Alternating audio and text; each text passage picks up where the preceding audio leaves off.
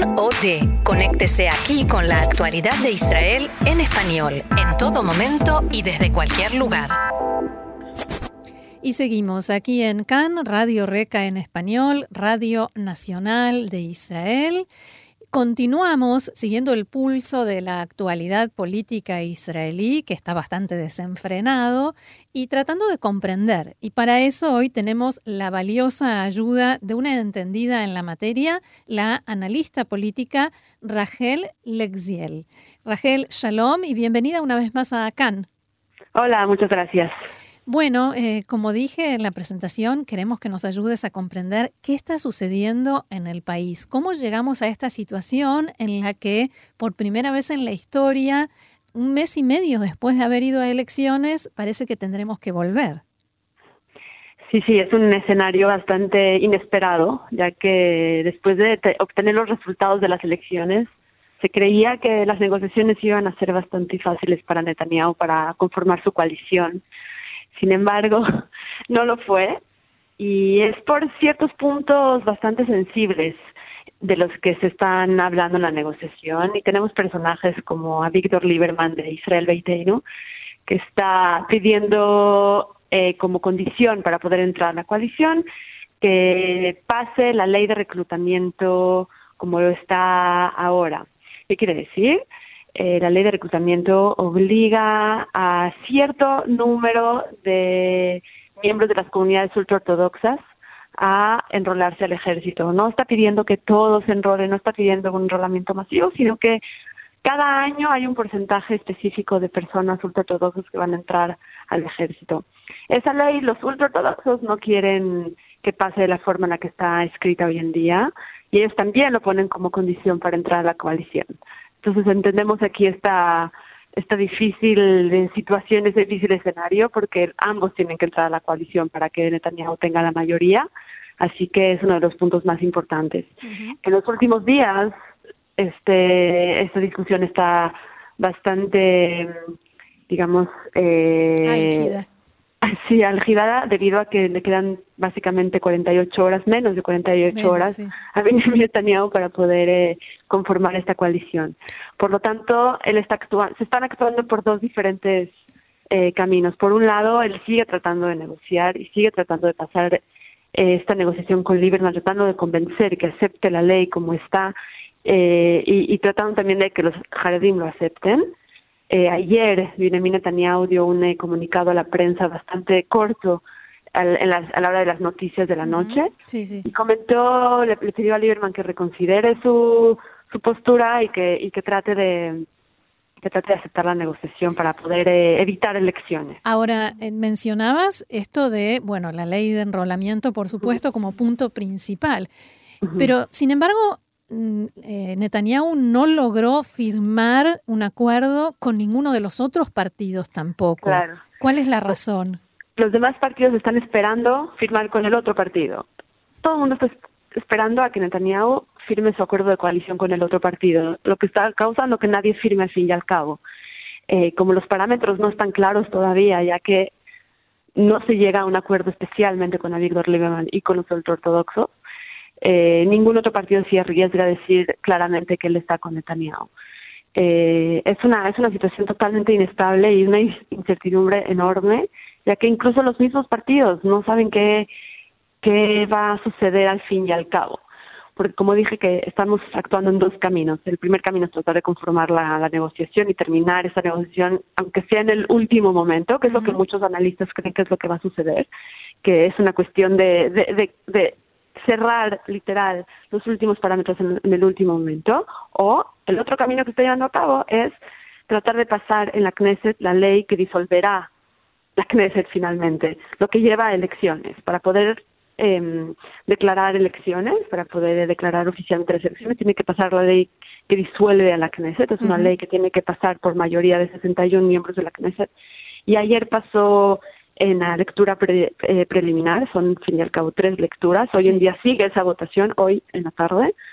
Eh, y también será muy interesante porque eh, aquí se están llevando muchas estrategias que se pueden llevar a cabo en la Knesset, como por ejemplo que ciertos miembros de la coalición puede llegarse a ver el caso que no lleguen a, votar. Que no se presenten. que no se presenten y si no se presentan no van a poder tener la mayoría porque toda la oposición está votando en contra de esta ley porque no quieren irse a elecciones y si alguien de la coalición eh, no llega a votar no van a tener la mayoría ahora cuál es el interés de miembros de la coalición de no llegar y no votar a favor de esto que, eh, probablemente varios miembros de la coalición no están de acuerdo con, la, con que haya elecciones incluso gente del Likud oficialmente no sabemos quiénes son porque no lo van a decir. Pero se sabe que por atrás, lo que las negociaciones por debajo de la mesa, eh, se está hablando de muchos miembros del Likud que están en contra de que haya elecciones.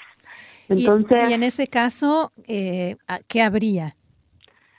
Eh, esa, es, la cuestión. Sí, uh Benjamin Netanyahu no, no puede tener ahora, eh, no, no logra negociar o no logra que pase la ley para ir a elecciones, se tendrá que ir de nuevo la, la, cuestión al presidente. Lo que sucedió cuando se dieron los resultados de las elecciones pasadas, en donde cada miembro de los partidos van a, recomendar al presidente quién quieren que conforme la coalición. Entonces, tendrá que irse nuevamente a ese proceso, probablemente, porque eh, no, no elecciones y no negociación con, con, eh, con Benjamin Netanyahu, que fue él que fue recomendado para realizar el, el gobierno, entonces tendrá que el presidente tendrá que dar la responsabilidad a alguien que sí tenga la posibilidad de conformar el gobierno o otro miembro del Likud que aquí se habla. Eso es todo, por supuesto, no oficial es lo que se habla en la prensa. Nadie lo ha, lo ha dicho oficialmente en el partido. Nadie lo ha confirmado ni lo ha desmentido. Nadie lo ha confirmado, pero algo muy interesante que sucedió, que se, que se escucha en la prensa, es que miembros de Cajolabán están hablando con miembros del Likud para decirles, para, todo para evitar elecciones eh, y dijeron que están incluso dispuestos a recomendar a alguien más en el gobierno del Likud, en el, perdón, el partido Likud, en la lista del Likud, para conformar el gobierno, que no es Benjamin Netanyahu para conformar eh, la coalición, incluso ellos aceptarían y apoyarían esa coalición. Otra vez, son cosas que se dicen eh, en estos momentos de crisis. Ahora, ¿quién será esa persona del Likud? Eh, otra vez, oficialmente no tenemos ninguna declaración, pero se habla de, por ejemplo, Guidon Sal, que es como un poco la némesis en el partido Likud de, del mismo Netanyahu, pero que puede llevar a tener un liderazgo bastante bueno del partido y tiene muchos eh, actores en su favor.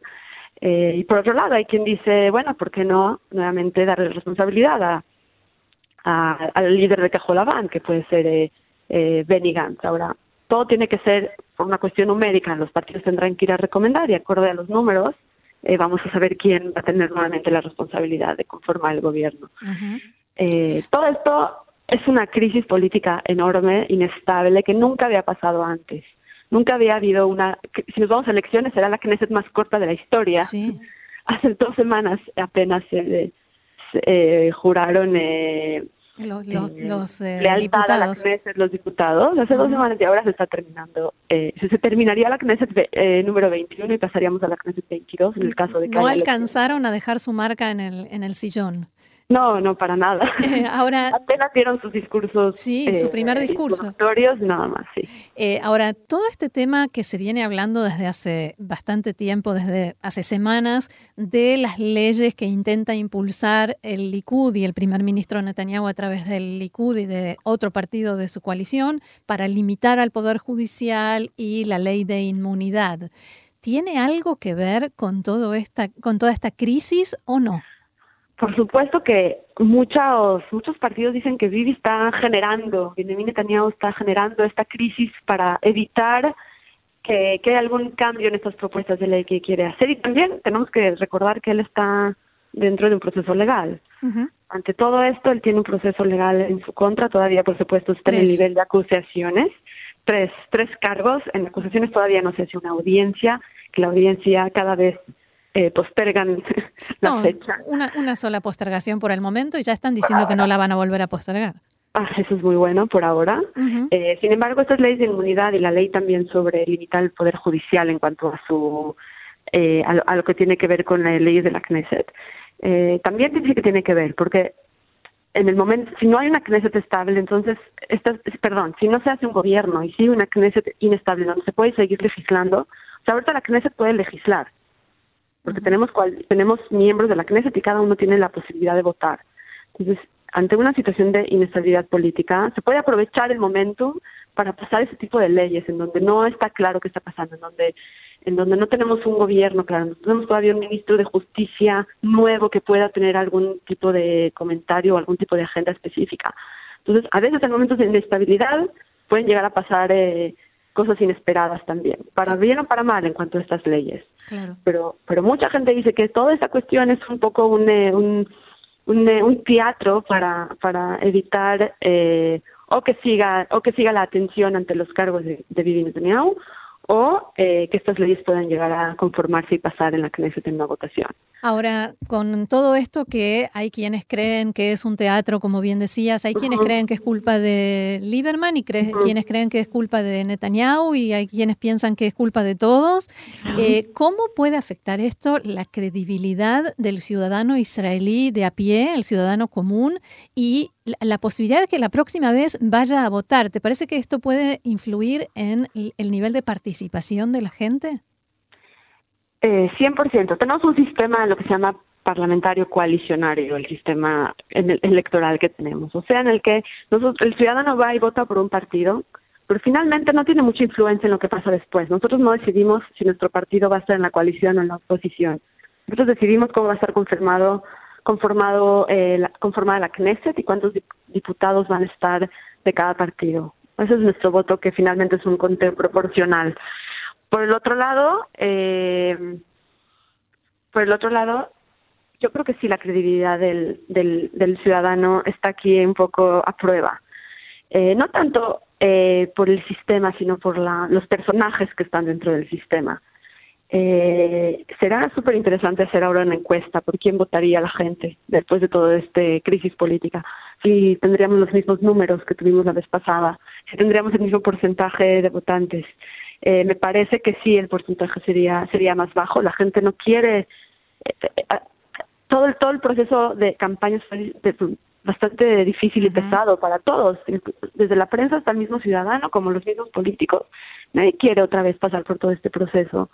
Eh, lo que, que tendríamos que rectificar incluso para el futuro es ver qué podemos cambiar en el mismo sistema para que se eviten ese tipo de cosas. Bueno, a eso precisamente iba mi siguiente pregunta, porque es evidente que este sistema ya no sirve. Eh, tu, su tiempo pasó, si alguna vez fue bueno. Eh, ¿Y cuál sería el sistema ideal, a tu entender, para Israel? No, definitivamente el sistema parlamentario es un sistema que, que es apto para, para Israel. O sea, en el sistema parlamentario en el cual eh, los partidos y el Parlamento tienen el poder más que el presidente, por ejemplo, como en América Latina, que el sistema es presidencial. El sistema parlamentario puede permanecer. Lo que tiene que cambiar es, me parece, la cuestión de las negociaciones, o sea, cómo se negocia con otros partidos para conformar coalición, porque es evidente que no somos el único país que estamos eh, que estamos con estos problemas eh, cuando se conforma coalición. Incluso el también ayer lo dijo, que no, no podemos convertirnos en Italia. eh, Italia no creo que se hayan ofendido mucho, eh, porque saben que eso es la realidad. Pueden tardarse meses en conformar una coalición, incluso años. Eh, países como Bélgica, también Bélgica estuvo año y medio sin gobierno y las cosas funcionaron. O sea, cuando hay tantos elementos y especialmente tantas ideologías en un mismo parlamento para poder conformar, eso también habla de de, de, de, cómo es compleja la misma sociedad y cómo hay temas tan, tan eh, importantes que incluso evitan que se forme un gobierno, por un lado, pero por el otro lado, si no hay inestabilidad política enorme. No sé exactamente eh, en qué puntos deberíamos de mejorar, pero definitivamente en cómo se negocian esas coaliciones. finalmente, después de la elección, que tenemos los números finales de cómo se tiene que conformar, me parece que tiene que ser un, por lo menos limitar el tiempo o limitar los términos de la negociación para que no deje todo a último momento y nos deje con esta incertidumbre al ciudadano. eh, me parece que hoy en día debe de haber eh, un análisis a fondo de qué es lo que tiene que mejorar en el sistema parlamentario israelí para evitar ese tipo de cosas y, y me parece que, que, ese es el paso, el siguiente paso que deben de tomar los parlamentarios y también todos los centros de investigación que se dedican a mejorar eh, la democracia y el parlamento israelí porque es urgente, como dices, este sistema ya no funciona. Bien, esperemos que sea así y que, no sé, que suceda lo que sea mejor para todos, para Israel y para todos nosotros. Rachel Lexiel, analista política, muchísimas gracias por ayudarnos a, tratar de comprender todo esto y te volveremos a molestar. No tengas dudas que la política israelí nos va a dar buenas razones para volver a llamarte. Gracias, Shalom. Muchísimas gracias, buen día.